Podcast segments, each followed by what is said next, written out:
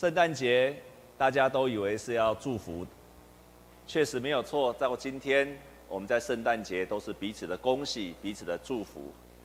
可是对第一次的圣诞节来到的时候，事实上它是要翻转的，是要翻转你的人生的，要翻转你的生命的。二次世界大战的时候，有一个很有名的一个心理学家叫 Victor Frankl。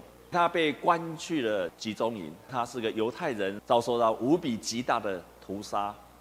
他讲了一句话说：“如果一个人一下子遭遇那么多的事，受了那么多的考验，一定有他的意义。我觉得我只是这样子说，好像有什么在等着我，期待我去做。我是为了那件事而存在，为了某件事而存在的。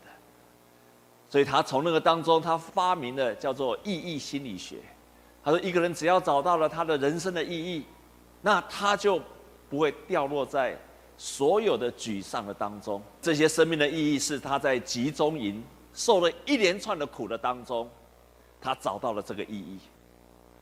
我们来看见，在今天所读的圣经的当中，以赛亚在耶稣诞生的七百多年前预言的弥赛亚要来到这个世界上，他就这样子说：有人声喊着说，在旷野预备神的道路。”或坐在旷野，有人声喊着说：“当预备耶和华的路，在沙漠地修平我们的神的道，一切山洼都要填满，大小山冈都要削平，高高低低都要改为平坦，崎崎岖岖的必成为平原。”他在宣告，基督来的时候，弥赛亚来的时候，是要产生了大地震，一切都要改变了，一切都要改变了。这个是在预言以色列人他们的国家的命运。他们经过巴比伦被掳去巴比伦之后，然后经历过亚述、波斯、罗马、希腊的统治之后，一切都要结束了。神的祝福要带来整个的大翻转，黑暗的日子要结束了，审判的日子也结束了，罪恶的日子也结束了。为什么我们在十二月二十五号庆祝圣诞节？各位弟兄姐妹知道吗？因为十二月二十五号是罗马人的太阳日，他们的太阳神密特拉的生日。基督教为什么会用外邦人、罗马人的这一天当做圣诞节？因为这一天就是罗马人的冬至。冬至的意思是冬天最长的一天。但是冬至同时也在告诉我们说，冬天的日子快要结束了。从二十五号开始，昼夜要开始越来越长了。基督教利用这一天成为了圣诞节，来代表耶稣基督的诞生，象征着说，光明的日子要越来越长了，黑暗的日子要越来越短了。所以圣诞节是一个翻转的日子，要改变人，要将你的生命来翻转的。我们再来看这段圣经节，他用膀臂施展大能，那狂傲的人正心里妄想，就被他赶上的。他叫有权柄的失位，叫卑贱的升高，饥饿的得饱美食，叫富足的空手回去。圣诞节来的时候，你的人生要被大大的翻转了过来。这个是玛利亚在第一次宣告圣诞节的时候，她的宣告的内容：忧愁的要得到释放，丰盛的要变成贫穷。你可能是董事长，要变成计程车司机。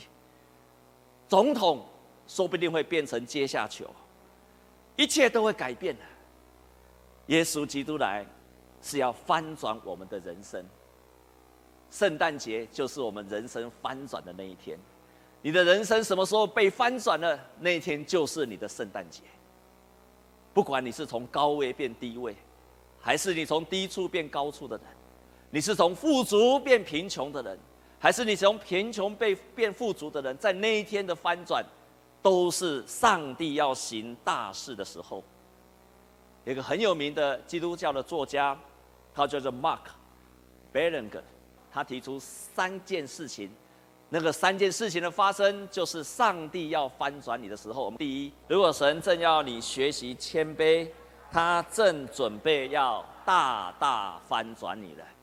很有名的作家 C.S. Lewis，他曾经这样说：“骄傲的人总是看低所有的人，所以因为他总是看低，所以他没有看东西高过他所看过的事物。也就是说，他永远不知道什么东西，他要往上看。所以骄傲的人，他永远看不见上帝。可是当你开始谦卑的时候，反而正是你开始知道，你可以看见上帝的。你需要上帝的时刻。当你开始学习谦卑的时候，也正是正是神要翻转你的时刻。第二个，如果你正处于苦难当中，神正要大大的翻转你。在苦难的当中，也正是上帝要翻转你的时刻。感谢主，你正在过圣诞节。你的生命正在受苦的时候，也正是神要翻转你的时刻。上帝不会打击一个人，到他失去祝福的能力。我们会经历过很多的试探、打击，可是你不会因为这样而失去了。受到神祝福的能力，你不会失去的。在这个时候，反而正是神要祝福的开始。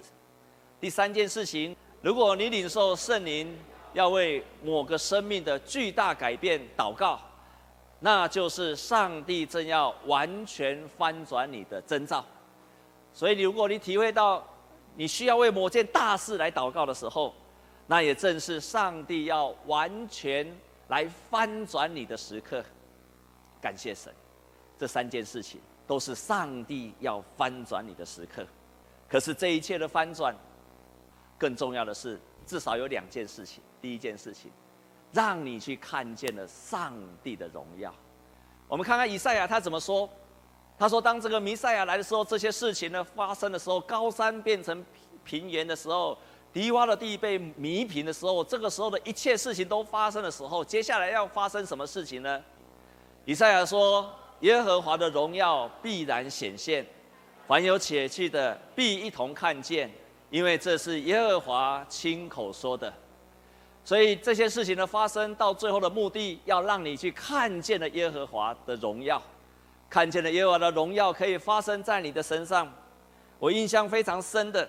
就是在上个月十一月十号的《活泼的生命》里面，是一个女的作家，她曾经这样说：“她说，我们不应该盼望苦难早一点离开，除非上帝已经从我们得到了我们该给他的一切的尊贵和荣耀。农夫不会一直播种，他终究是要收割的；农夫也不会一直除草，他最后要经历大丰收的。”同样的，我们所经历的一切事情，不是为了白白受苦的，是为了经历了上帝的荣耀。刚刚第一场的礼拜的当中，我们的圣歌队唱弥赛亚。啊，当韩德尔写弥赛亚的时候，那个时候他人生五十几岁，他从小少年得志，七岁已经在宫廷演奏了，到了二十几岁的时候，他已经成为宫廷的乐师了。可是，在他人生五十几岁的时候，他没有结婚，贫穷、穷困潦倒。当他正要自己结束生命的时候，收到他朋友寄给他的一封信，就是今天所读的圣经节《以赛亚书》的这段圣经节。当读到这一段的时候，突然他灵感大作，于是他就花了足足二十四天，不眠不休，也不睡觉，写到最后的时候，他说了一句话。我看见了上帝的荣耀，我看见天开了，我看见了上帝的荣耀了。在那个苦难的当中，受苦的当中，不要让这个苦难白白的溜走，直到你经历了它，而且看见了上帝的荣耀为止。这个就是圣诞节的意义。还不止这样子，我们来看玛利亚怎么说。玛利亚说：“她扶助了她的仆人以色列。”为要纪念亚伯拉罕和他的后裔，施怜悯直到永远。正如从前对我们列祖所说的话，在这段话就说：当这些事情被翻转过来的时候，上帝的怜悯要临到你的身上，亚伯拉罕的祝福将会临到你的身上。这是第一个目的。当我们生命被翻转过来的时候，我们是要看见了上帝的荣耀发现在我们的身上。你一定可以经历到这一切的。第二件事情，每一次你在受苦的当中，是上帝要帮助你找到了你的生命的目的。当他翻转你的生命，要让你去找到你生命的目的。有一个父亲，他分享，有一天他的大女儿好不容易找到一个男朋友，没有想到她男朋友，个棒杀体啊！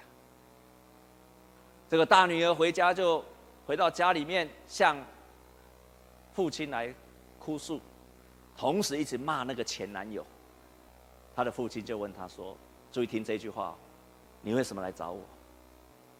你被你的男朋友丢弃了，你很伤心。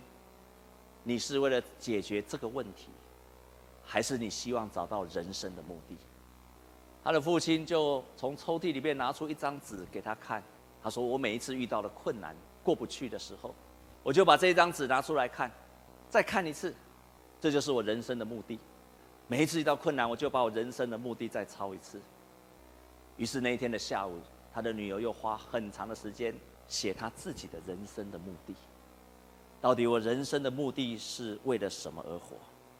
隔了没有多久，爸爸收到女儿的一封 email，告诉他说，他怎么想已经不重要了，重要是我怎么活才重要。又过了没有多久，这个女儿在他的公司被加薪。被升上职务，被成为一个主管，他的爸爸就说：“我们有时候在人生某一个地方失败了，受苦了，在那个地方你也找到了你的目的之后，你也会在你人生的另外一个领域找到了目的。”我的女儿，她已经找到她人生的目的了。外面看起来是一个没有改变的人，可是她的心里面已经完全的翻转了。亲爱的弟兄姐妹，圣诞节不仅仅是一个欢乐、狂欢的日子，圣诞节是一个上帝要来翻转你的人生的日子。如果你正在受苦了，你正在学习谦卑了，或者你在为某一件事情、大事情、你人生的大事来祷告，这是上帝要翻转你的时候，你要把握这个机会，要让它成为上帝荣耀彰显的时刻。要让它找到你生命目的的时刻，那么你就开始过圣诞节。